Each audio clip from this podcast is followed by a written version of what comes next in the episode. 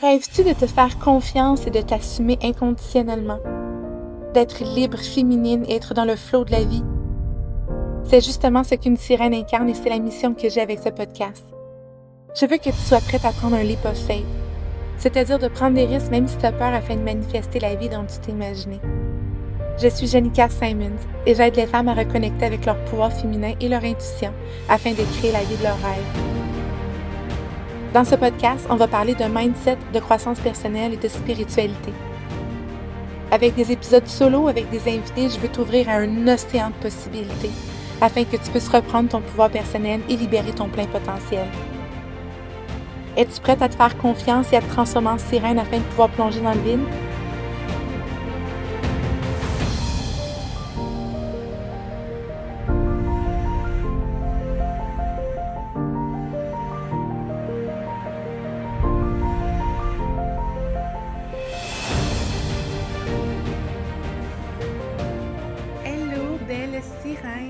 Dans l'épisode d'aujourd'hui, j'ai envie de te partager des petits bouts de mon histoire. Parce que comme je l'ai expliqué dans le premier épisode du podcast, l'objectif que j'ai avec ce projet-là, c'est de t'ouvrir à ton océan de possibilités, que tu puisses réaliser toutes les possibilités immenses, exponentielles qu'il y a dans ta vie, le potentiel illimité qui réside déjà à l'intérieur de toi. Je trouve que c'est souvent un misconception qui est très courant de penser que notre passé, ben en fait, notre passé a toujours un impact sur notre présent et notre futur.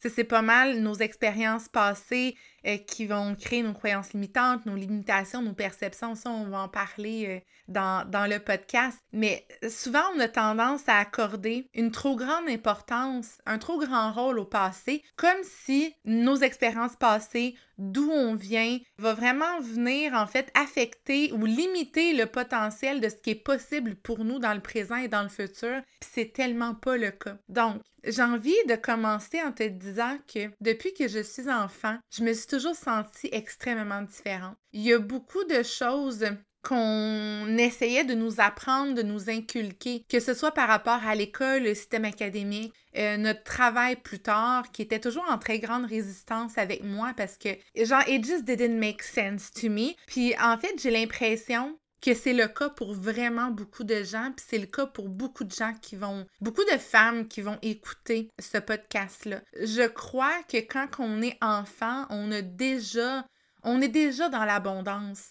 On a déjà une vision d'abondance pour notre vie, puis plus qu'on grandit, plus que les croyances du système social, académique, familial, environnemental vont venir affecter nos perceptions puis recadrer ces perceptions-là et venir créer les limitations. Ayant toujours voulu ah, me sentir libre, j'ai toujours été un, un, free bird. C'est que dans cette perspective-là, quand que j'étais au secondaire, j'ai vite compris que jamais je vais pouvoir cadrer dans un environnement typique du lundi au vendredi 9 to 5. Déjà, de cadrer dans cet environnement-là à l'école était extrêmement difficile pour moi et j'ai eu la chance énorme d'avoir une mère qui était très compréhensive de ça. Ma mère m'a toujours appris à respecter mes besoins, mes ressentis du moment, puis être à l'écoute de mon corps en fait. C'était très courant quand j'étais au secondaire que ma mère me signait des billets d'absence pour qu'on passe du temps ensemble, que je manque mon avant-midi, qu'on ait déjeuné ensemble, que si j'étais dans une journée que je filais vraiment blé parce que j'avais mes règles, que je filais pas bien, que j'avais juste envie de rester en mou chez moi pour m'occuper de mon corps, ma mère était correcte avec ça du moment que mes notes me le permettaient, right? Donc, j'ai quand même eu la chance et le privilège d'avoir une mère qui m'a vraiment encouragée à être à l'écoute de mon corps, justement, puis être à l'écoute de mes désirs et de suivre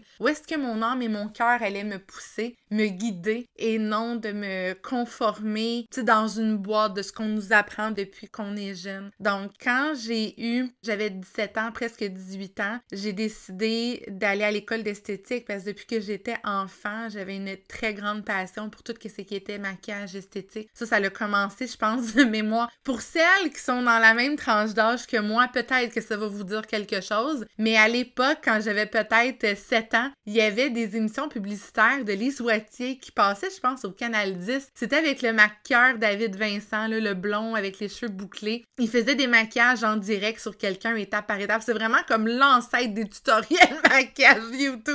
Puis moi, j'étais fascinée de ça. J'étais fascinée à quel point qu'avec, de ce que dans mon interprétation à moi, c'était à cet âge-là, qu'avec quelques coups de baguette magique, qui était son pinceau, qui arrivait à donner autant d'éclat aux femmes qui passaient sur sa chaise. Ma mère, elle mes enregistrait, je les écoutais en boucle tout le temps. Puis je me souviens que des fois, quand ma mère, justement, elle avait des sorties, elle me laissait la maquiller. elle me laissait la maquiller parce que moi, je tripais tellement faire ça. Bref. Puis, tu sais, maintenant que je comprends un peu plus de où est-ce que c'est venu, je comprends vraiment qu'en fait, ça venait toucher plusieurs parties de moi. J'étais un enfant qui était très artistique. J'ai pris des cours de dessin, de peinture, de chant, de danse, de musique. J'étais très artiste. J'étais vraiment artiste dans l'âme. Clairement, ça venait toucher ce côté-là. Mais aussi le, le fait d'avoir un impact sur les autres qui m'entouraient, de pouvoir laisser les femmes s'asseoir sur ma chaise, de les aider à se trouver belles à leur donner un éclat, un glow-up. Ça, c'était vraiment quelque chose d'énorme pour moi. Donc, c'était vraiment une évidence, étant donné que c'était une passion depuis l'enfance qu'après le secondaire, je suis allée étudier euh, au privé, euh, en fait à l'Académie Compétences Beauté pour être plus, euh, plus précise.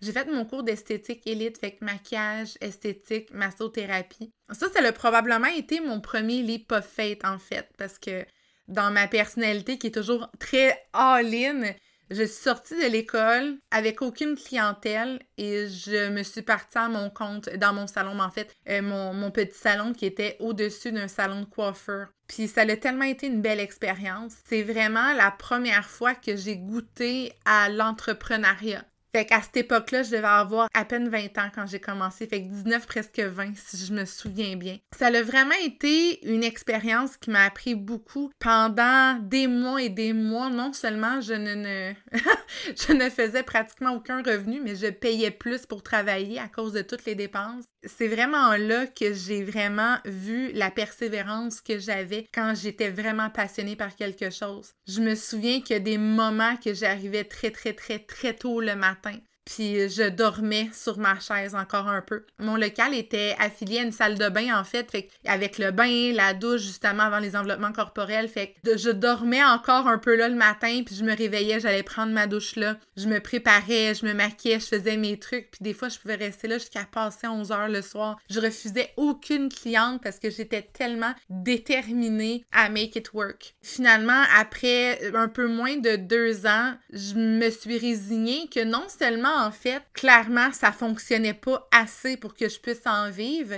mais ça commençait à être désaligné. Je, commençais à ressentir que je n'avais plus autant de plaisir à le faire, puis ça m'a tellement fait poser beaucoup de questions par rapport à ce que je faisais. À ce moment-là, j'ai eu énormément de croyances limitantes qui ont remonté à parce qu'en fait quand j'ai commencé à étudier en esthétique c'était quelque chose que pas tant ma mère parce que ma mère était très you can be anything you want to be mais hum, des fois un peu plus de mon père par rapport justement tu vas-tu vraiment pouvoir vivre de ça? Ça sera pas facile. Tu vas travailler des soirs des fins de semaine. C'est vraiment ça que tu veux pour avoir des enfants? Bref toujours on nous apprend toujours à se projeter dans l'avenir puis à prendre des décisions maintenant en fonction de notre avenir. Puis hum, je pense en fait que cette expérience-là est venue tellement renforcer ces croyances limitantes-là parce qu'en fait, c'est tout le temps ça, puis on va voir ça plus tard dans le podcast. Notre cerveau va toujours être à la recherche d'évidence pour venir soutenir notre système identitaire, notre système de croyances. Donc, après avoir vécu cette expérience-là que je m'étais tellement donnée pendant presque deux ans, j'étais pas très axée, surtout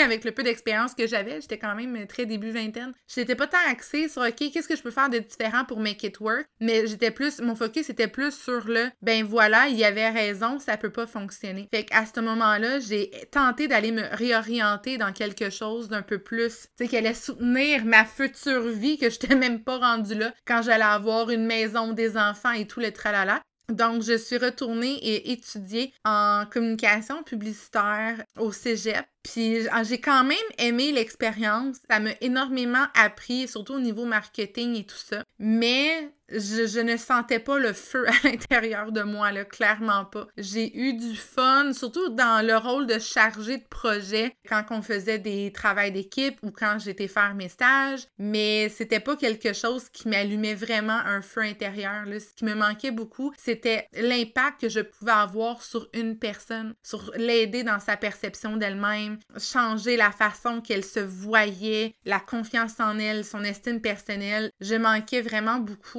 beaucoup, de ça. J'ai pas, j'ai pas travaillé. En fait, j'ai même pas travaillé dans cet univers-là parce qu'après mes stages, j'ai vraiment réalisé que malheureusement, c'était pas pour moi. Tu sais, j'aurais pu me forcer parce que oui, c'est un milieu qui est très, euh, très payant. J'avais eu des belles propositions mais ça me faisait pas vibrer. Ça me faisait pas vibrer, puis pour moi, ça, ça a toujours été quelque chose qui est très important. Donc, ça me poussait à revenir à mes anciens amours parce que je disais toujours à cette époque-là, tu peux sortir la fille des cosmétiques, mais tu peux pas sortir les cosmétiques de la fille. Puis j'avais tombé sur une belle opportunité. Ben, en fait, au début, j'étais retournée comme cosméticienne dans une galerie beauté, puis très rapidement, je suis tombée sur l'opportunité d'être chef cosméticienne.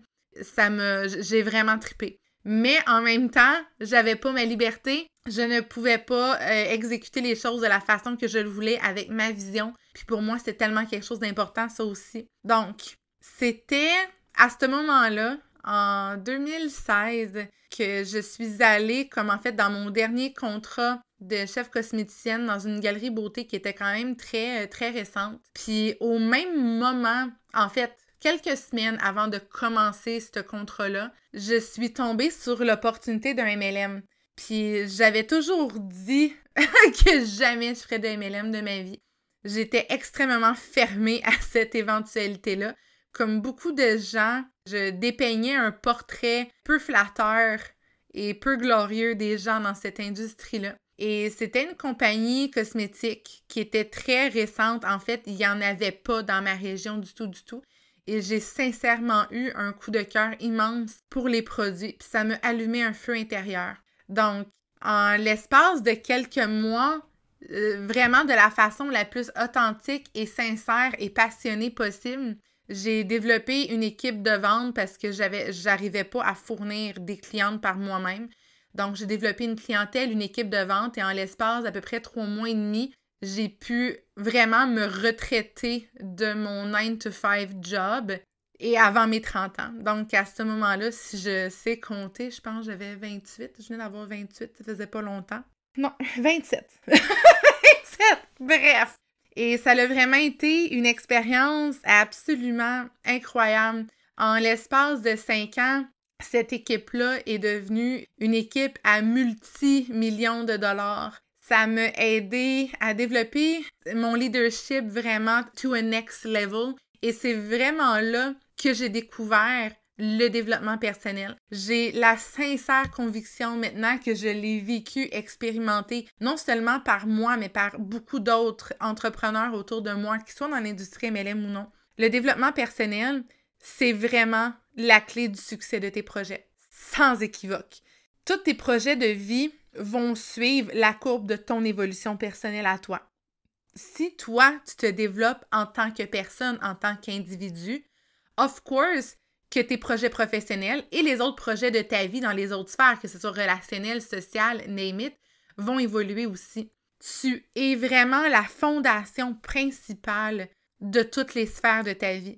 Puis ça, c'est quelque chose que, genre, I wish j'aurais compris avant dans ma jeune vingtaine quand j'avais mon salon d'esthétique. Mais tu sais, everything happens for a reason, c'est tellement correct.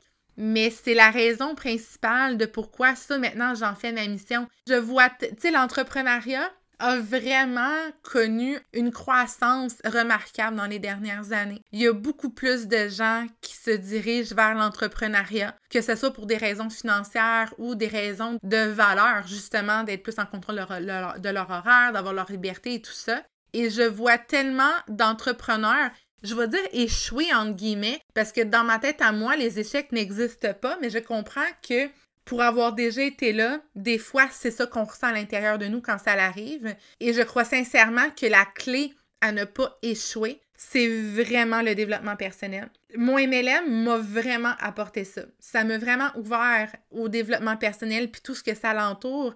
Non seulement ça m'a donné la piqûre du développement personnel, mais ça m'a vraiment donné la piqûre de l'accompagnement aussi.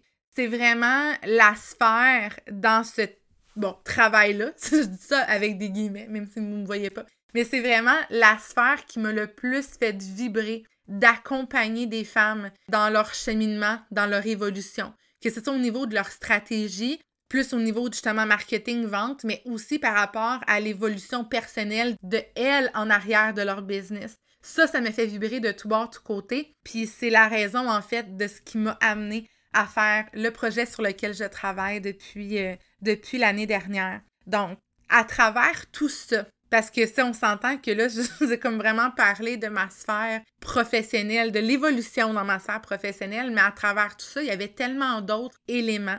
Les deux principaux qui ont joué un rôle immense dans tout ce parcours-là, c'était mon gros trouble d'anxiété, d'agoraphobie qui a paralysé ma vie pendant deux ans. J'ai souffert d'un trouble d'anxiété qui m'a vraiment fait perdre tous mes repères, qui a fait en sorte que je ne me reconnaissais plus. J'étais vraiment au plus profond du baril, au plus profond. J'avais pas des idées suicidaires, mais j'étais médicamentée pour mon trouble d'anxiété.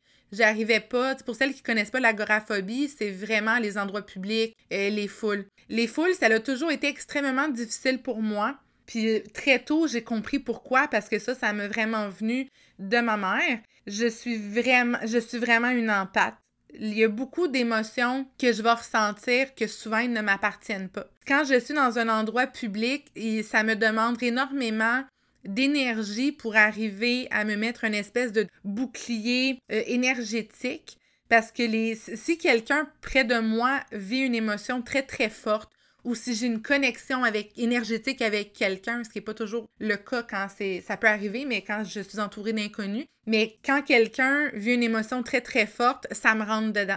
Faut vraiment que je me sente dans une bonne journée pour aller dans un endroit qui a vraiment beaucoup de gens, tu sais. Admettons, un aéroport, ça, je le sais que ça va être épuisant pour moi comme voyage. Si je m'en vais dans un spectacle, dans un restaurant bondé, un festival, je le sais que ça va me demander un temps de récupération après cet événement-là parce que ça me tire énormément de jus. Puis ma mère était comme ça. Très tôt, ma mère a me appris à mettre des mots sur ce que je ressentais, puis justement à accepter ce côté-là de moi parce que quand on sait pas c'est quoi, ça peut être très confus parce que cinq minutes, on se sent super excité, on le sait que c'est notre émotion à nous, puis cinq minutes plus tard, on peut se sentir en peur, en détresse, avec une grande peine, puis on fait ben voyons donc, ça sort d'où, c'est quoi ça? Quel problème mental j'ai pour vivre ça puis me ressentir comme ça? Thank God, ma mère elle, était comme ça, fait qu'elle a pu vraiment m'aider puis m'accompagner là-dedans. Mais bon, bref, ayant justement déjà en étant en pâte puis en ayant un trouble d'agoraphobie, ça en était venu à un point que juste mettre les pieds à l'extérieur de chez moi sans être accompagnée, soit par ma mère ou mon ex-conjoint, c'était extrêmement pénible. J'avais des, attaques de panique qui se déclenchaient, fait que je me sentais complètement tu sais, non seulement je vivais l'émotion du moment de l'agoraphobie, de la crise de panique et tout ça, mais je me sentais vraiment comme la plus grande failure ever. Je me disais, voir qu'à mon âge, je suis dans la vingtaine. Là, à cette époque-là, je n'avais pas, j'étais en arrêt de travail. Fait que comme je travaille pas, je ramène pas d'argent à la maison, je me sens complètement dépendante émotionnellement, énergétiquement, affectivement, financièrement de quelqu'un. Je me sens complètement dépourvue de tout.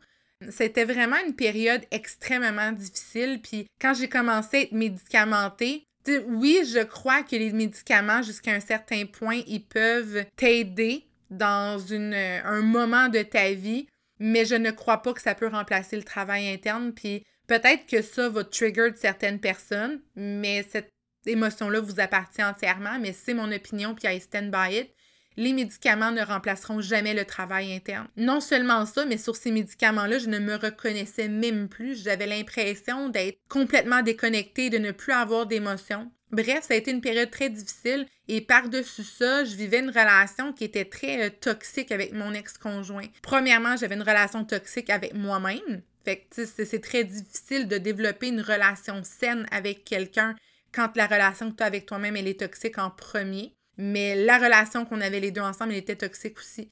C'était une évidence que depuis longtemps, qu'on n'était pas faites pour rester ensemble. Tu sais, je crois sincèrement, on, s'est rencontrés, j'avais 18 ans, je commençais l'école d'esthétique. Puis on a mis un terme à la relation pratiquement. Ça faisait pas totalement 10 ans qu'on était ensemble, mais quasiment. Dans tout ce qui se passait professionnellement dans ma vie, c'est juste pour comme vous situer, j'ai découvert mon MLM à la fin de l'été 2016. Puis dans les. En fait, c'est ça qui y a de beau quand on dit absolument rien n'arrive pour rien parce que ça, c'est arrivé dans ma vie au meilleur moment. Ça m'a aidé à développer la confiance en moi, en mes capacités.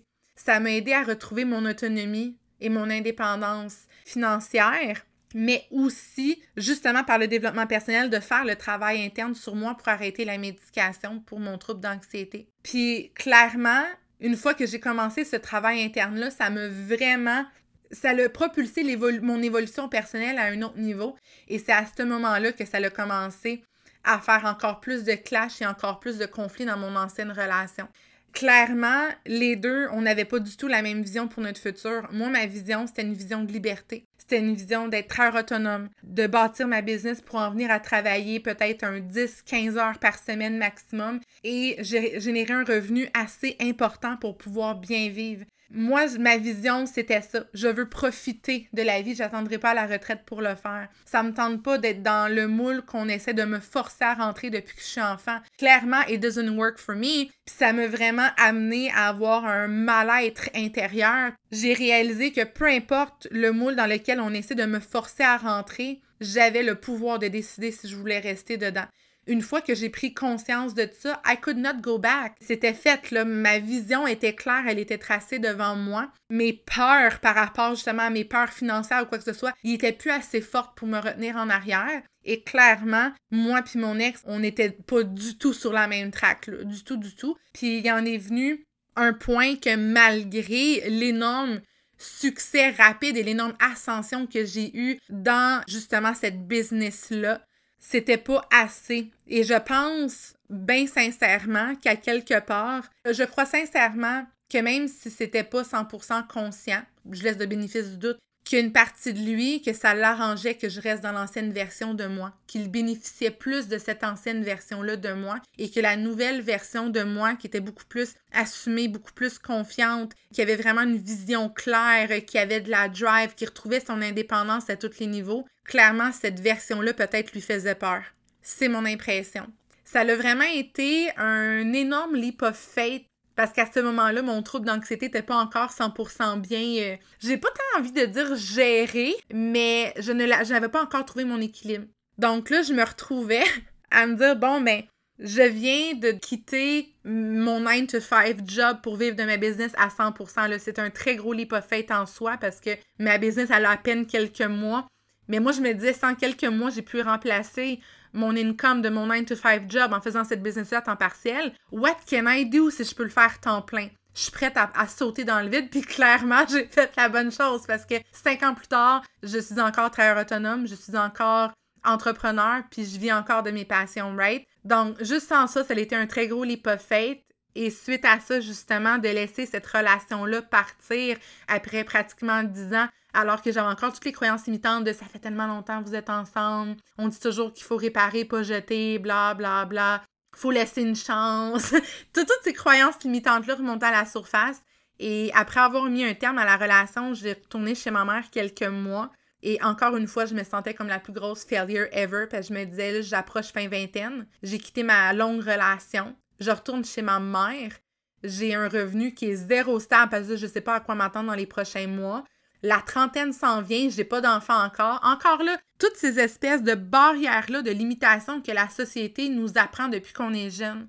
Puis après quelques mois chez ma mère, j'ai décidé de revenir dans mon appartement seul cette fois-ci, mon happy place. La première fois que j'ai habité seule puis que je me suis occupée de moi seule et ça a été une des plus belles expériences de ma vie. Ce que je retiens vraiment là-dedans, c'est qu'à chaque fois qu'il y a un niveau, une décision qui me faisait peur, en fait, qui me créait beaucoup d'inconfort, que je me disais, est-ce que je vais être capable? J'ai pris un leap of faith, j'ai sauté, et c'est vraiment cet enchaînement-là, cette capacité à enchaîner les leap of faith, à danser avec la peur, à accueillir l'inconfort qui m'a amené à bâtir une vie de rêve.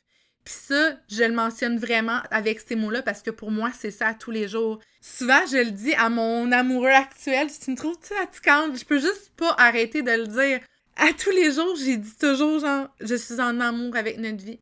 Je capote sur ma vie. Je suis dans un état de gratitude immense à tous les jours. Puis pour moi, c'est ça être successful. C'est pas nécessairement tes acquisitions extérieures parce que ça, ça dépend tellement des perceptions. Pour moi, me sentir fulfilled, accompli, épanoui puis successful, c'est vraiment un ressenti qui part de l'intérieur et je sais que ce ressenti-là est disponible, est accessible pour tout le monde sans aucune fucking exception. Et c'est exactement ça que j'ai envie de travailler avec toi, avec vous, de te faire réaliser que peu importe comment que tu te sens présentement, peu importe ce qui est arrivé dans le passé, peu importe peut-être de l'anxiété en ce moment, peu, peu importe les choses que tu laisses définir ta vie, ne définissent pas ton potentiel et ne définissent pas les possibilités qu'il y a dans ta vie. Et c'est la raison pourquoi que j'avais envie dans le deuxième épisode de te raconter vraiment un overview de tous les petits bouts clés de ma vie pour te montrer ce qui est possible. Parce que les gens qui m'ont connu début vingtaine, puis qui sont encore dans ma vie en ce moment, ils me le disent souvent. T'es tellement deux personnes différentes. Pas que l'autre n'était pas une bonne personne ou que la, version actuelle de toi est, est meilleure. Clairement, fallait que je passe par l'ancienne version de moi pour atteindre la version que je suis aujourd'hui. Mais tout ça pour dire que la version dans laquelle que tu es en ce moment, tu as le pouvoir de décider cette version-là va être présente dans ta vie pendant combien de temps. À tous les jours, tu peux décider, écoute, cette version-là ne me satisfait plus maintenant. Cette version-là ne me convient plus. Cette version-là ne m'élève pas vers mes désirs. Cette version-là tamise ma lumière. Puis, from now on, I decide to let it shine. Tu as ce pouvoir-là.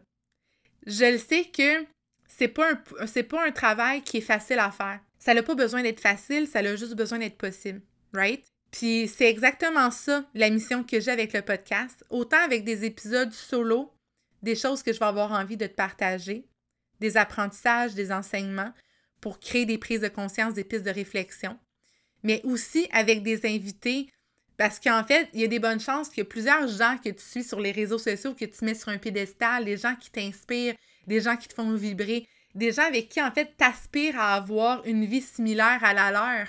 Mais en fait, ces personnes-là, ils ont un passé, ils ont une histoire.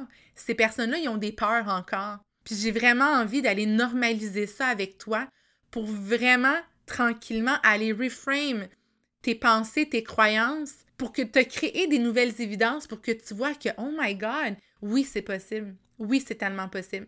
Donc, pour terminer, j'en profite aussi pour t'inviter sur la communauté Plonge dans ton océan de possibilités. C'est une communauté qui est vraiment axée pour les femmes, le female empowerment, qui va être vraiment axée à venir travailler ensemble tout ce qui est au niveau développement personnel, mais travail interne. Donc, c'est vraiment beaucoup axé sur les méditations, le journaling, puis en fait, de t'entourer de gens qui veulent faire ce travail-là avec toi parce que tu n'es pas toute seule. Puis une chose que je sais, c'est que quand on commence le travail interne et qu'on est la seule personne qui commence ce travail interne-là dans notre entourage immédiat, ça peut être parfois difficile de se sentir seul, de ne pas avoir personne avec qui partager nos prises de conscience, nos réflexions, puis nos victoires dans notre évolution. I've been there. Oui, c'est difficile de se sentir tout seul, de se voir évoluer dans une direction alors que les gens qui gravitent le plus proche autour de nous restent dans l'autre direction, dans l'autre voie. Donc, j'ai vraiment envie de pouvoir t'apporter ça si tu en ressens le désir, bien sûr. Merci beaucoup d'avoir passé ce beau moment avec moi aujourd'hui. J'espère que mon histoire t'a apporté de la lumière, de la douceur et que ça t'a rempli l'esprit d'espoir puis de possibilités parce que ton potentiel, il est illimité. Donc, on se revoit bientôt, belle sirène. Merci tellement d'avoir passé ce beau moment avec moi aujourd'hui. Ça me remplit de gratitude. Je t'invite à me suivre sur Instagram et à partager cet épisode dans tes stories en me taguant pour me dire ce que ça le fait vibrer en toi et par le fait même de partager un peu de douceur et de lumière à celles qui t'entourent. Si le cœur t'en dit, je t'invite aussi à laisser un review sur iTunes et je te donne rendez-vous au janicasimons.com pour en savoir plus sur mes offres et services. À bientôt, belle sirène.